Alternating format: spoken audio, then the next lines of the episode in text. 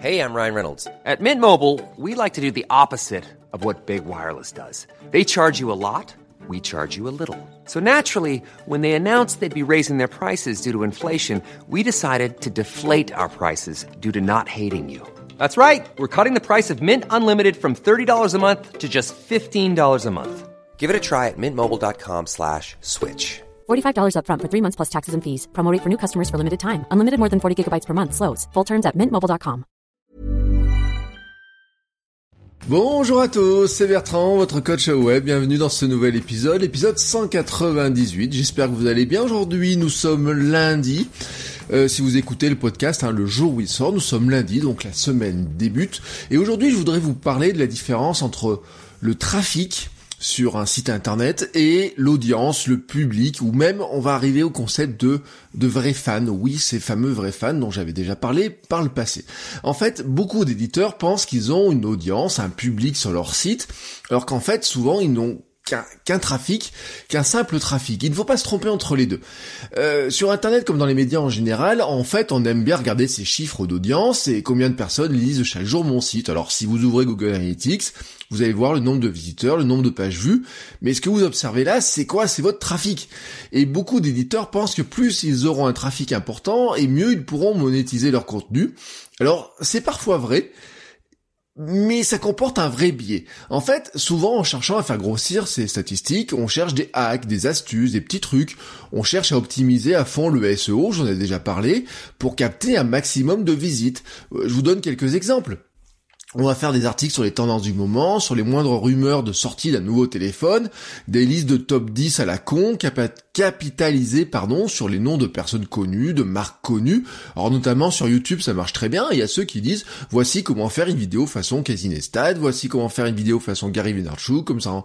Mais parce qu'en fait, ils essayent de tomber, de, de capter un bout de l'audience des gens qui cherchent ces personnes-là qui cherchent des personnes connues et qui essayent de les amener sur leurs vidéos à eux. Ça marche bien, franchement, autant le dire, on, voit que ces vidéos-là fonctionnent bien, ça capte de nouveaux visiteurs, peut-être de nouveaux abonnés sur YouTube, on flatte son ego avec des chiffres qui augmentent, mais, mais en fait, on capte aussi beaucoup, et surtout des touristes. C'est très flagrant sur YouTube, où quelques-unes, par exemple, de, mes vidéos sont très regardées, vont avoir des commentaires, euh, des euh, peut-être même quoi on va dire euh, des likes des fois hein, ou des dislikes. Voilà ce sont des gens qui arrivent qui regardent un peu ils mettent au mieux je vous le dis un commentaire sympa.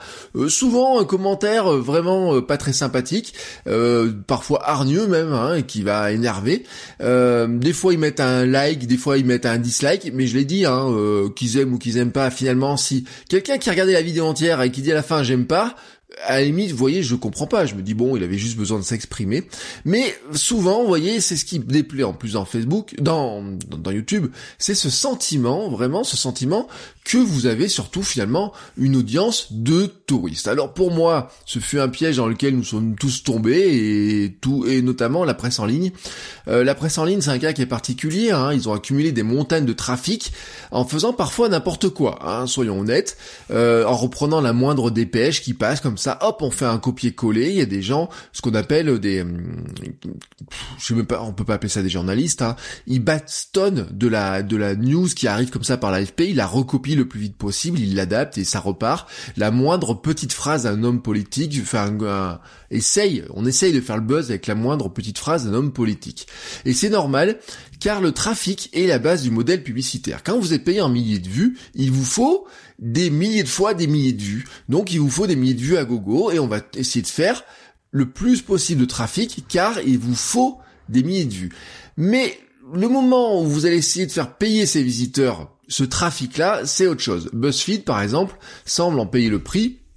Soyons honnêtes, hein, beaucoup arrivent sur BuzzFeed parce que sur leur top, euh, ils ont vu euh, passer sur la timeline des réseaux sociaux un top 10 de la meilleure salade de patates. Ça remplit un vide euh, qui n'est pas un ils n'ont pas cherché un jour à savoir qu'ils étaient le top 10 de la meilleure recette de salade de patates, ça remplit un vide, un temps de cerveau disponible ou un temps d'ennui, voilà, mais quelque part quand la machine de Facebook marchait à plein, c'était formidable. Vous ne saviez pas quoi faire, vous passez du temps sur Facebook, vous aviez cet article sur la salade de patates qui passait dans votre fil Facebook, partagé par je ne sais lequel contact ou quel ami, vous cliquiez, voilà, vous regardiez ça, ça faisait un gros trafic, BuzzFeed mettait des pubs partout et il gagnait de l'argent. On pouvait arriver n'importe où, franchement pour moi dans ce cadre-là, ça ne changeait rien. le trafic, en fait, le problème de ça, c'est que ça apporte beaucoup de visiteurs, mais ça n'apporte pas forcément du chiffre d'affaires. Ou en fait, je dirais plutôt que ça apporte du chiffre d'affaires qu'à certains. Soyons honnêtes, à part Google et Facebook, qui ont une grosse position de domination, qui monétisent vraiment du trafic, et en plus à un coût ridiculement bas, il n'y a pas grand monde qui peut vraiment dire qui peut gagner son argent, qui peut gagner l'argent seulement avec du trafic brut. Facebook et Google, plus ils ont de trafic, plus ils ont de chiffre d'affaires et plus ils dominent le monde. À l'inverse, pour les médias, mais c'est valable pour les youtubeurs, c'est valable pour les podcasteurs, c'est valable pour les artistes au sens large. Si vous ne reposez que sur un modèle publicitaire, vous êtes en grande difficulté.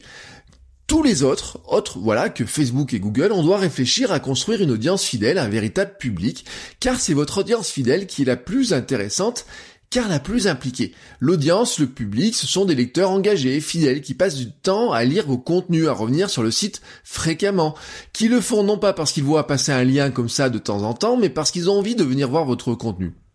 Ils se sont même abonnés pour le recevoir sur les réseaux sociaux, sur le RSS ou encore mieux par le mail. Ils attendent ce contenu et s'étonnent même quand il n'arrive pas. Alors c'est le concept des 1000 vrais fans de Kevin Kelly. Hein. Il définit le vrai fan comme quelqu'un qui achètera tout et n'importe quoi quoi qu'on produise. Son idée, c'est que n'importe quel créateur, n'importe quel artiste euh, peut vivre avec seulement 1000 vrais fans. Euh, il peut vivre de son œuvre avec seulement 1000 vrais fans. Le trafic de passage, souvent arrivé par hasard grâce à un bon référencement, vous oubliera aussi vite qu'il vous a trouvé à moins que vous ne lui donniez bah, des raisons de revenir. Car trafic et public ne sont pas forcément déconnectés. Euh, si un visiteur de passage a la sensation qu'il a trouvé le contenu qu'il cherchait et qu'il lui convient parfaitement, il deviendra probablement un public fidèle. Il faut lui trouver, il faut lui donner, pardon, du contenu supplémentaire, des moyens de garder le contact, creuser encore et encore ce, ce sillon, cette relation, et là l'audience fidèle se crée avec la répétition. Il faut surtout entretenir, je le dis, cette relation, la nourrir. Euh, et là, soyons clairs, tout le monde n'est pas fait pour ça ou n'a pas envie de le faire. Les deux euh, concepts ne sont pas déconnectés, mais les chiffres sont très éloignés l'un de l'autre.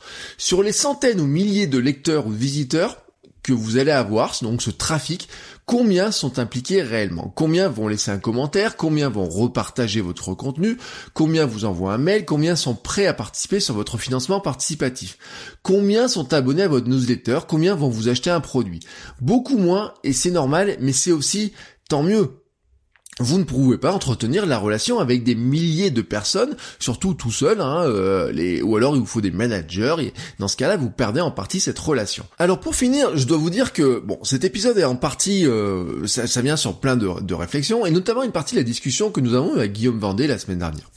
Euh, on, a eu de la, cette discussion, et moi je dis que, en fait, je ne me passe pas en priorité sur les thématiques qui buzzent, sur l'actualité, je travaille sur du long terme, pas sur l'ego d'un gros trafic, alors parfois c'est vrai, je vais me raccrocher à des sujets porteurs pour essayer de conquérir de nouveaux publics.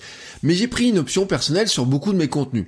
En fait, je parle avant tout à mon audience, même si je suis sur un sujet qui est euh, un petit peu à la mode ou tendance, je parle avant tout à mon audience. Je ne me représente pas, je ne me présente pas mon concept.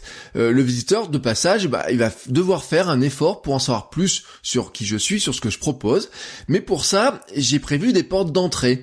Euh, les portes d'entrée sont sur mon site, elles peuvent être des fois certaines accroches.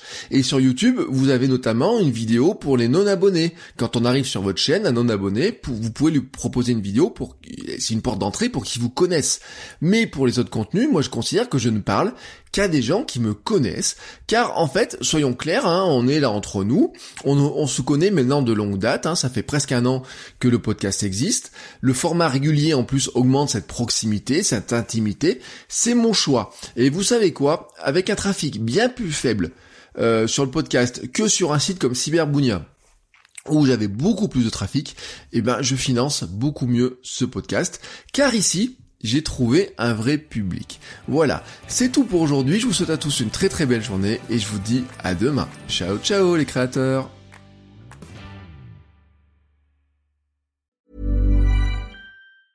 Ever catch yourself eating the same flavorless dinner three days in a row? Dreaming of something better? Well, HelloFresh is your guilt-free dream come true, baby. It's me, Kiki Palmer. Let's wake up those taste buds with hot, juicy pecan-crusted chicken or garlic butter shrimp scampi. Mm. Hello Fresh. Stop dreaming of all the delicious possibilities and dig in at HelloFresh.com. Let's get this dinner party started.